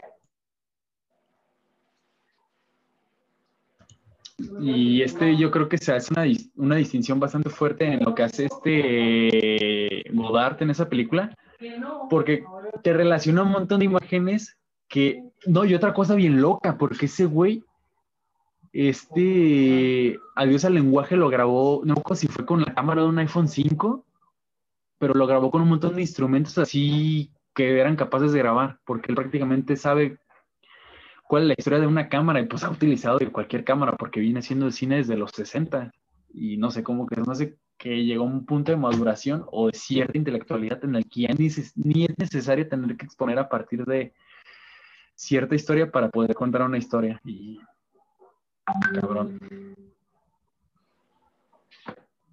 y pues igual si quieres ya para terminar así de rápido pues te menciono mis cinco, pues cinco mm, yo creo que vuelvo a poner Animales Nocturnos, pongo una película argentina que es Relatos Salvajes, de... Ay, es que me no, no me acuerdo el nombre del director. Creo que se llama... Es un argentino, es, también C. Donde sale este... Ricardo Darín, que sale en uno de las seis relatos que mencionan, pero Relatos Salvajes se me hace que a nivel internacional, a nivel mundial, se me hace una gran película. ¿Has visto Relatos Salvajes? una película de Argentina. creo que es la mejor película de Argentina. Ahí van dos. Que podría. ¿De qué, de qué año? ¿De qué año? No, no, no, no, estoy mal. Ay, qué difícil. Pues hubiera puesto, yo pensé que iba a ser más fácil imaginármelas aquí en el momento, eh, haber investigado en esto, pero no. El muchachos por eso mismo tienen que realizar su tarea con anticipación. Eh, y él se animó a ponerlas todas, eres muy valiente, tienes, tienes todo ahí, tienes los actores más no esto. Bueno, ser animales nocturnos, latos salvajes, este, Arrival, yo las repito porque se me hacen buenísimas en esas tres. También Meter Her, Her se me hace también una muy buena película en la década. Y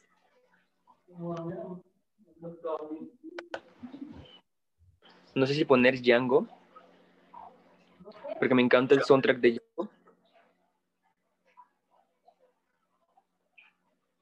Yo creo que me quedo con esas cinco. Relatos salvajes. Tenía muchas ganas de ver Dolor y Gloria y siento que es muy buena de Almodóvar. No mames, chula de película. No. ¿Has visto? La piel que ha visto también es de Almodóvar, ¿no? ¿No la, has visto? Dolor y Gloria es la única película que he visto de Almodóvar, pero Ay, no, maravilloso. eso me dan ganas de ver todas sus películas después de, ver, después de que vi Dolor y Gloria. Es que se me, se me, hace muy, muy, muy único Pedro Almodóvar para crear ese Y La piel que habito, no, voy a buscar de todos modos para ver qué año es, pero se me hace una gran, gran película. Y sí, entra. Yo pongo La piel que habito en esta, de 2011, de Almodóvar. La para sonar muy porque quiero. Sí, atrás de Arriba, Animales Nocturnos, La piel que habito y Relatos Salvajes. Y yo creo que. Ay, se me fue el, se me fue el pedo. Es que estaba entre Django. Es que yo quisiera meter más en el 5 porque se me hace muy reducido darte la opinión tan, tan, tan, tan chica en eso. Lo lamento, amigo, yo no escribí las reglas. Y, y, te meto Spotlight, que es la película ganadora del Oscar como 2014, las que hablan sobre la pederastia en la iglesia y tres anuncios por un crimen, porque se me hace muy fuerte como el tema tan, se me hace, bueno, se me hace muy único el tema de la mujer comprando tres anuncios en carretera para poner y dejar en vergüenza a la policía y la poca, el poco sistema, just, el sistema judicial, de Estados Unidos. Y vas tú con las cinco para retinarnos. Pues bueno, bueno cinco, siete. Yo voy a ir así un poquito más rápido. Eh, eh, yo empiezo con Burning, una película coreana del 2018. No recuerdo cómo se llama el director, pero es una película bastante sustancial. Siento que el cine coreano tiene un nombre ya bastante fuerte desde mucho antes del cine Bong Joon-ho, desde Old Boy, por así decirlo, en la década antepasada. Y siento que Burning sí es un antes y un después, eh, hablando de bueno, no antes y un después, pero sí es una película bastante esencial si te quieres introducir al cine coreano. Este, a ver, aguántame. Y en cuarto lugar, pues te pondría, ahora sí, ya, como que un poquito más mainstream, así como acabas de mencionar hace ratito, metería Parasite. Parasite me parece que es una película muy fuerte, ya hablando como en términos general del impacto que generó por el mensaje que tiene y a partir de que tiene una narrativa bastante fuerte porque te la plantea de una manera sencilla, razonable y que es completamente digerible la película sin necesidad de esforzarte tanto, pero eso no le implica que la haga malo ni nada de eso, no por nada. El hoyo, el hoyo, faltó verde. sí. Y en tercer lugar te pongo El árbol de la vida de Terrence Malick. Mm, es que simplemente es una película acerca de la vida y... O sea, es que... Es una película bastante pesada, pero siento que lo vale. Siento que más que una película es una experiencia acerca de cómo empatizar con demás, con el individuo, o sea, reconocer tu dignidad en ti y en la de los demás. Siento que es una película bastante virtuosa en ese aspecto. Segundo lugar, pues ya, ya, ya me había tardado en mencionar a mi queridísimo David Fincher, pero para mí la segunda mejor película de la década es La Red Social. La Red Social es, una cosa loquísima. Creo que... Eh, eh, la yo me acuerdo que la primera vez que vi La Red Social fue cuando estaba chico y me había quedado así como, ah, la madre, estoy pasadísimo de lanza esta película. Creo que a mí eso me la proyectaron, me la proyectaron en la escuela, no me acuerdo en el prepo esto, pero era una de Facebook. Sí. Y la, ya no la volví a ver hasta hace que como el año pasado. Y te lo juro, en el momento en el que vi esta película entendí cómo funcionan los tiempos lineales de una película y cómo se tienen que desarrollar a partir de estas cosas. Y la red social sí es otra cosa muy loca y siento que dentro de unos años, o si no está pasando en este momento, pues se va a estudiar en, un futuro. Y, ya para finalizar, para mí la mejor película que se hizo en esta década, por mucho, fue Retrato de una mujer en llamas. Y no, te voy a decir tanto esa película, pero tanto en cómo está filmada y el mensaje que tiene, creo que sí va mucho más allá de lo que mm, se vio convencionalmente en el cine, hablando desde el lado de industrial. Y ya con eso mismo yo me quedo con mis cinco películas, las que consideramos las mejores películas de la década. Y pues bueno. Fue fuerte, estuvo fuerte, porque es muy difícil de... Veo que tú sí lo contaste, a mí se me pasó ponerlas en ideas. Te lo juro que tengo un cuaderno y dije, no, las tengo en la cabeza, pero te apendejas y no es cierto. Y ahorita me acuerdo de una o de otra y dices, esta podía, esta podía, esta podía. Pero yo creo que Dolor y Gloria tenemos, tengo que verla y tú que te des el tiempo de ver la piel que habita.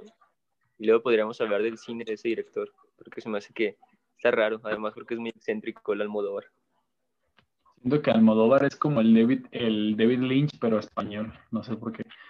Más o menos, sí, sí, sí, sí. Pero pues sí.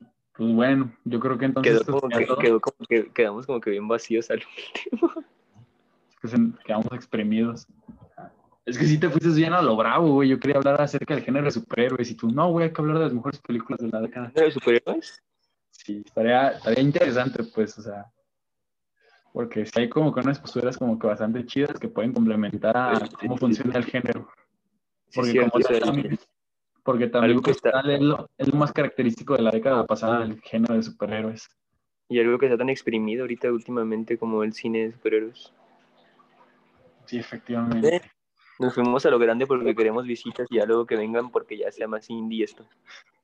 Pues sí. Mañana, mañana challenge. Pues sí. Pues bueno.